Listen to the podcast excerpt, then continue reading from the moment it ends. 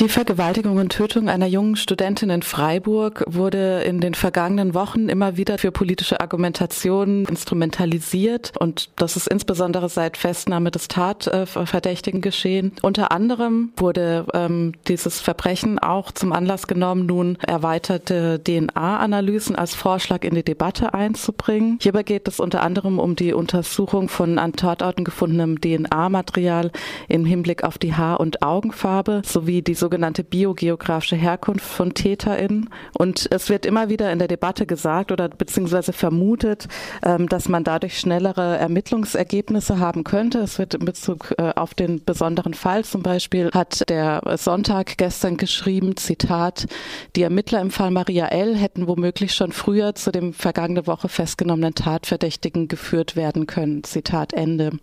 Zu den wesentlichen Befürwortern und Befürworterinnen der äh, sogenannten erweiterten DNA-Analyse gehören insbesondere PolitikerInnen und äh, Mitglieder der Ermittlungsbehörden in Baden-Württemberg, unter anderem der Justizminister Baden-Württembergs Guido Wolf, der die Debatte maßgeblich mit angestoßen hat, so auch Thomas Strobel, ähm, der äh, ebenfalls äh, äh der CDU angehört und baden-württembergischer Innenminister ist. Insbesondere stark in die Debatte haben sich auch mit eingebracht der Freiburger Polizeipräsident Berhard Rotzinger und der Freiburger Kripo-Chef Peter Egetmeier. Kürzlich hat sich auch äh, Heiko Maas Maas, der Bundesjustizminister, zur Debatte geäußert und vorgeschlagen, auf der nächsten Justizministerkonferenz im Frühjahr über die sogenannte erweiterte DNA-Analyse zu beraten. Auf diese ganze Debatte hat jetzt eine Gruppe von WissenschaftlerInnen der Universitäten Freiburg, Frankfurt und Northumbria darauf reagiert. Sie haben einen offenen Brief verfasst, in dem sie die ähm, mit erweiterten DNA-Analysen in Verbindung stehenden Probleme und Gefahren ansprechen. Bei uns im Studio ist nun Professor Veronika Lippert, die den offenen Brief mitverfasst hat und am Freiburger University College zur Geschichte der Lebenswissenschaften forscht. Guten Morgen, Frau Lippert. Guten Morgen. Ja, bislang dürfen deutsche Ermittlungsbehörden bei der Untersuchung von DNA-Spuren ja maßgeblich das Geschlecht des Täters oder der Täterin ermitteln, sowie die am Tatort gefundenen DNA-Spuren mit Datenbanken abgleichen.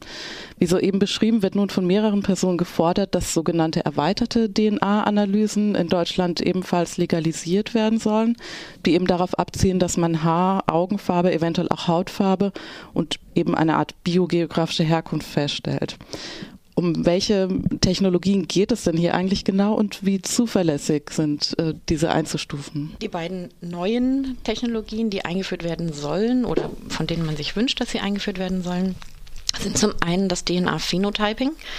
Beim DNA-Phenotyping wird die individuell gefundene DNA auf bestimmte Gene hin analysiert und weil man die Funktion dieser Gene kennt, versucht man vorauszusagen, welche Haar- oder Augenfarbe der Träger dieser DNA gehabt hat. Die zweite, die Suche nach der biogeografischen Herkunft, funktioniert anders. Ähm, sie äh, gleicht die Einzel-DNA mit ähm, sehr, sehr, sehr vielen DNA-Sequenzen aus sehr großen Datenbanken ab. Und das sind keine forensischen Datenbanken, sondern biomedizinische oder Forschungsdatenbanken. Und auf, in diesen Datenbanken sind sehr viele Individuen zusammengefasst zu bestimmten Referenzpopulationen, also zum Beispiel osteuropäisch oder nordeuropäisch oder asiatisch. Wie die Datenbanken diese Referenzpopulationen bezeichnen und unterteilen, ist von Datenbank zu Datenbank unterschiedlich. Das heißt, es ist nicht unbedingt selbstverständlich, dass in jeder Datenbank eine DNA in dieselbe Gruppe eingeordnet werden würde. Dann gibt es, wie Sie schon gesagt haben, den in Deutschland legalen Einzelabgleich mit forensischen Datenbanken. Und dann gibt es noch die Möglichkeit, ähm, mit dieser Einzel-DNA in denselben Datenbanken einen sogenannten Familial Search zu machen. Das heißt, nach engen Verwandten äh, des Trägers der DNA zu suchen.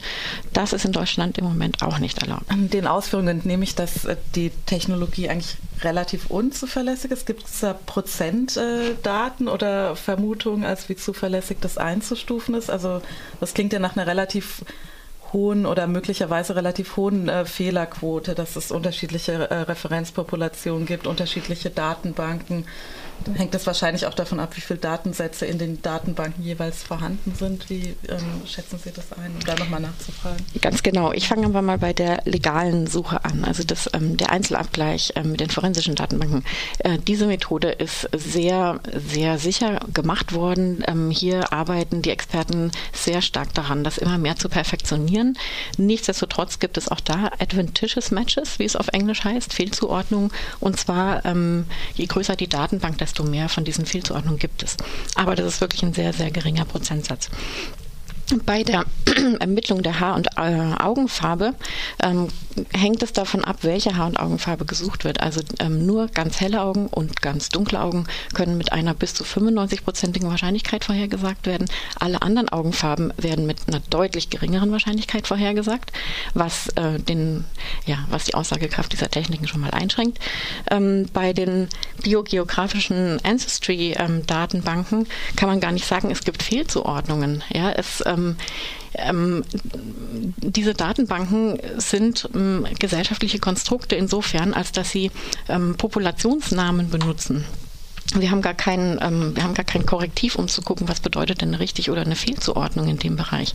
Ähm, in diesen Datenbanken werden Individuen nur einer einzigen Population zugeordnet. Schon das trifft für viele Menschen nicht zu.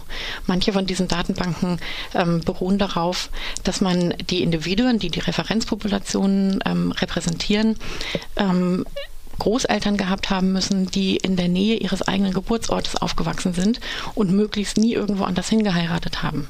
Das ist nur ein kleiner Prozentsatz der Bevölkerung ähm, oder nur ein, ein ganz bestimmter Prozentsatz der Bevölkerung. Es gibt immer ähm, auch äh, Teile der Bevölkerung, die diesen Lebensstil überhaupt nicht pflegen.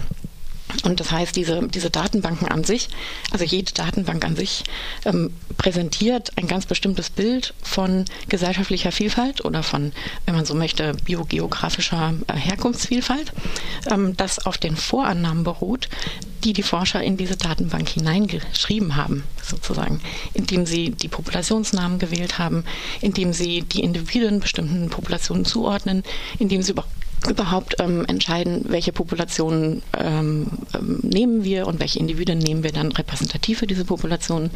Das sind, ähm, das sind ganz wesentlich kulturell geprägte ähm, Entscheidungen. Insofern ähm, ist es schon möglich, dass man Individuen ähm, sehr korrekt einordnet. Zum Beispiel kann man jemanden, der genau ähm, aus, aus so einer, also zum Beispiel aus dem Dorf kommt und seine Familie hat nie aus dem Dorf heraus geheiratet, sondern immer nur in dem Dorf geheiratet. Solche Personen kann man möglicherweise in bestimmten Datenbanken tatsächlich sehr, sehr gut zuordnen.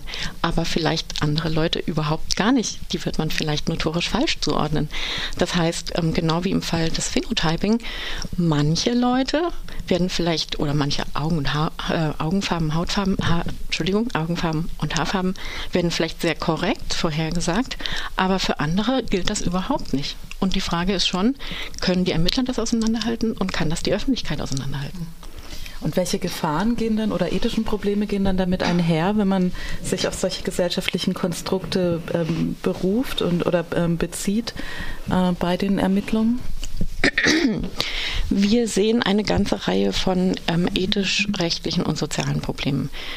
Ähm, bei denen, bei den Techniken, die im Prinzip Populationen ähm, eingrenzen oder also eine bestimmte Verdächtigenpopulation kreieren. Ähm, und das ist bei allen außer, der Einzel außer dem Einzelabgleich der Fall, muss man sich schon fragen, ob es gerechtfertigt ist, zum Beispiel alle Schwarzhaarigen äh, in einer Gegend ähm, prinzipiell unter Verdacht zu stellen und von denen zu verlangen, dass sie einen entlastenden Beweis bringen. Ähm, es ist schon so, dass bestimmte Personengruppen stärker ähm, verdächtigt werden aufgrund dieser Technologien als andere, weil sie in den Datenbanken stärker repräsentiert sind, zum Beispiel in den Polizeidatenbanken. Ähm, diese Personen werden einfach sozusagen leichter gefunden. Ähm, und beim Familial Search, ähm, wo sozusagen verdächtige Familien ermittelt werden, spielt das schon eine relativ große Rolle. Ähm, aber mir ist auch wichtig, darauf hinzuweisen, dass das nicht nur Minderheiten betrifft, die innerhalb einer großen Mehrheitsbevölkerung dann leichter aufzufinden seien, sondern auch zum Beispiel junge Männer, die ähm, häufiger von der Polizei kontrolliert werden als andere Bevölkerungsgruppen oder eben zum Beispiel alle Schwarzhaarigen oder alle Blauäugigen. Ähm, das heißt, es könnte eigentlich jeder Bürger betroffen sein von so einem Verdacht.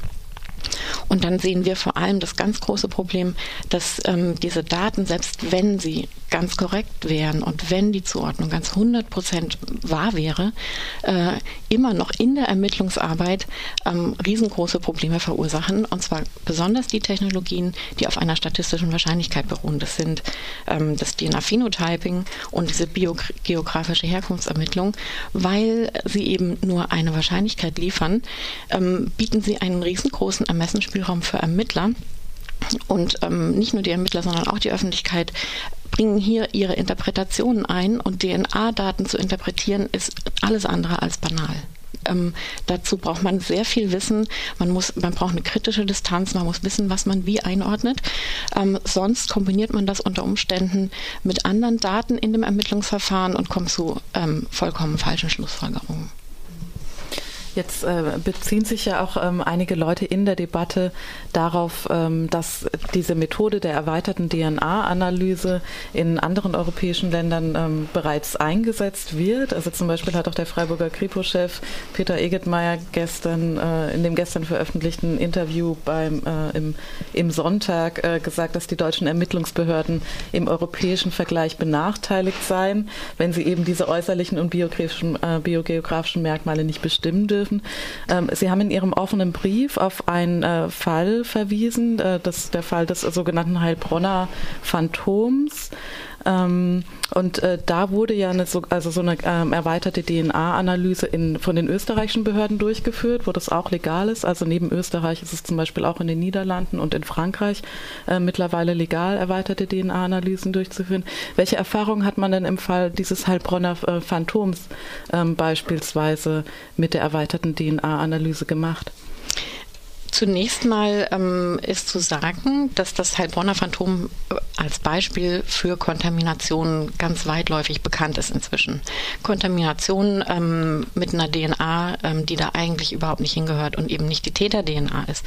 Das ist ein ganz, ganz prinzipielles Problem. Wie ist die DNA an den Tatort gekommen, dürfte eines der allerschwierigsten Probleme der Ermittler sein wie man in dem Fall schön sieht. Darüber hinaus hat die Analyse in Österreich ergeben, dass es sozusagen acht osteuropäische Marker in dieser DNA gibt. Ähm, nachher hat sich herausgestellt, es handelte sich um eine Polin, ähm, die die Wattestäbchen in der Firma verunreinigt hat. Die Polen würden sich vielleicht nicht selbst als Osteuropäer, sondern eher als Mitteleuropäer bezeichnen, aber lassen wir das mal äh, beiseite.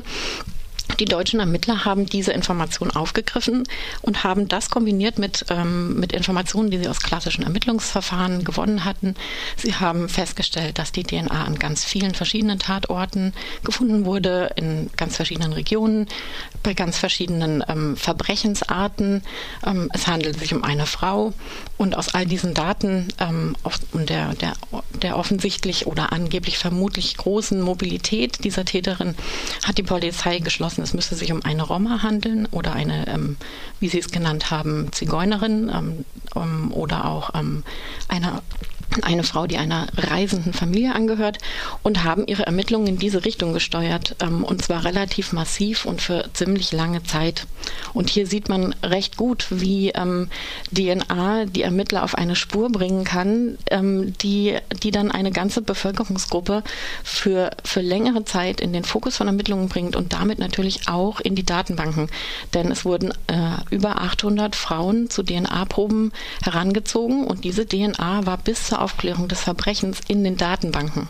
Das heißt, ähm, vom, also das möchte vielleicht keiner gerne, dass die DNA in, als verdächtige DNA in einer Datenbank landet. Wenn man sich vorstellt, die eigene DNA ist zwei Jahre oder länger in so einer Datenbank, das ist kein Witz. Jetzt äh, haben Sie ja gemeinsam mit vor allem mit anderen Freiburger WissenschaftlerInnen diesen offenen Brief äh, verfasst. Warum, ähm, warum war es Ihnen wichtig, ähm, diese Informationen als offenen Brief in die Debatte einzubringen und warum ist es vielleicht auch gerade von Bedeutung, das äh, aus Freiburger Perspektive zu tun? Wir waren sehr überrascht, wie einseitig die öffentliche Debatte geführt wird und auch wie einseitig sich die Medien und die Ermittler in dieser Debatte positionieren. Nämlich nur pro dieser Technologien. Diese Technologien seien einfach, sogar trivial. Solche Wörter sind gefallen. Man könnte einfach ablesen, welche Haar- und welche Augenfarbe und welche Herkunft. Und das ist absolut nicht der Fall. Und als wir gemerkt haben, der, der Ton ändert sich in der Debatte auch nicht, haben wir gedacht, jetzt müssen wir was tun. Die Forensiker müssten eigentlich wissen, welche Komplikationen es gibt. Ich gehe mal davon aus, dass die in ihrem Fachgebiet ähm, auch diese schwierigen Aspekte zur Kenntnis nehmen. Und insofern ist es schade, dass nur diese ähm, sehr vereinfachende Sicht in den öffentlichen äh, Debatten auftaucht. Und an welche Stellen wurde der offene Brief weitergeleitet und welche Reaktionen ähm, gab es darauf bislang? Wir haben ihn ähm, ziemlich breit ähm, bisher verschickt an Politiker, an NGOs, an manche Medienvertreter. Ähm, wir bekommen Reaktionen, ähm, also und zwar auch zunehmend Reaktionen und das sind sehr positive Reaktionen. Ähm, Leute sind dankbar, ähm, auch unsere Kollegen in der Universität, mit denen wir sprechen, sind dankbar, dass es hier ähm, mehr Balance gibt in der Debatte. Ja, den äh, offenen Brief werden wir auf der Homepage auch mit äh, verlinken. Vielleicht noch als abschließende Frage. Die Debatte läuft jetzt ja weiter. Es ist zu erwarten, dass eben im nächsten Frühjahr bei der ähm, Justizministerkonferenz der Bundes- und äh, Landesminister auch über das Thema gesprochen wird. Ähm, um diese erweiterte DNA-Analyse umzusetzen, ähm, ist notwendig, dass eine Entscheidung auf Bundesebene fällt. Was äh, sollte man äh, bei dieser Entscheidung beachten oder ähm, berücksichtigen? Was würden Sie da einfordern? Für uns ist sehr wichtig, dass äh, bei allen Anhörungen von Experten nicht nur Forensiker gehört werden, sondern auch Rechtssoziologen, Wissenschaftsforscher etc. Es gibt eine ganze Menge Experten. Die meisten Experten leben im Ausland, sprechen aber auch zum Teil Deutsch. Und es gibt auch hier in Deutschland ausgewiesene Experten, die über ähm, Risiken von genetischen Technologien arbeiten.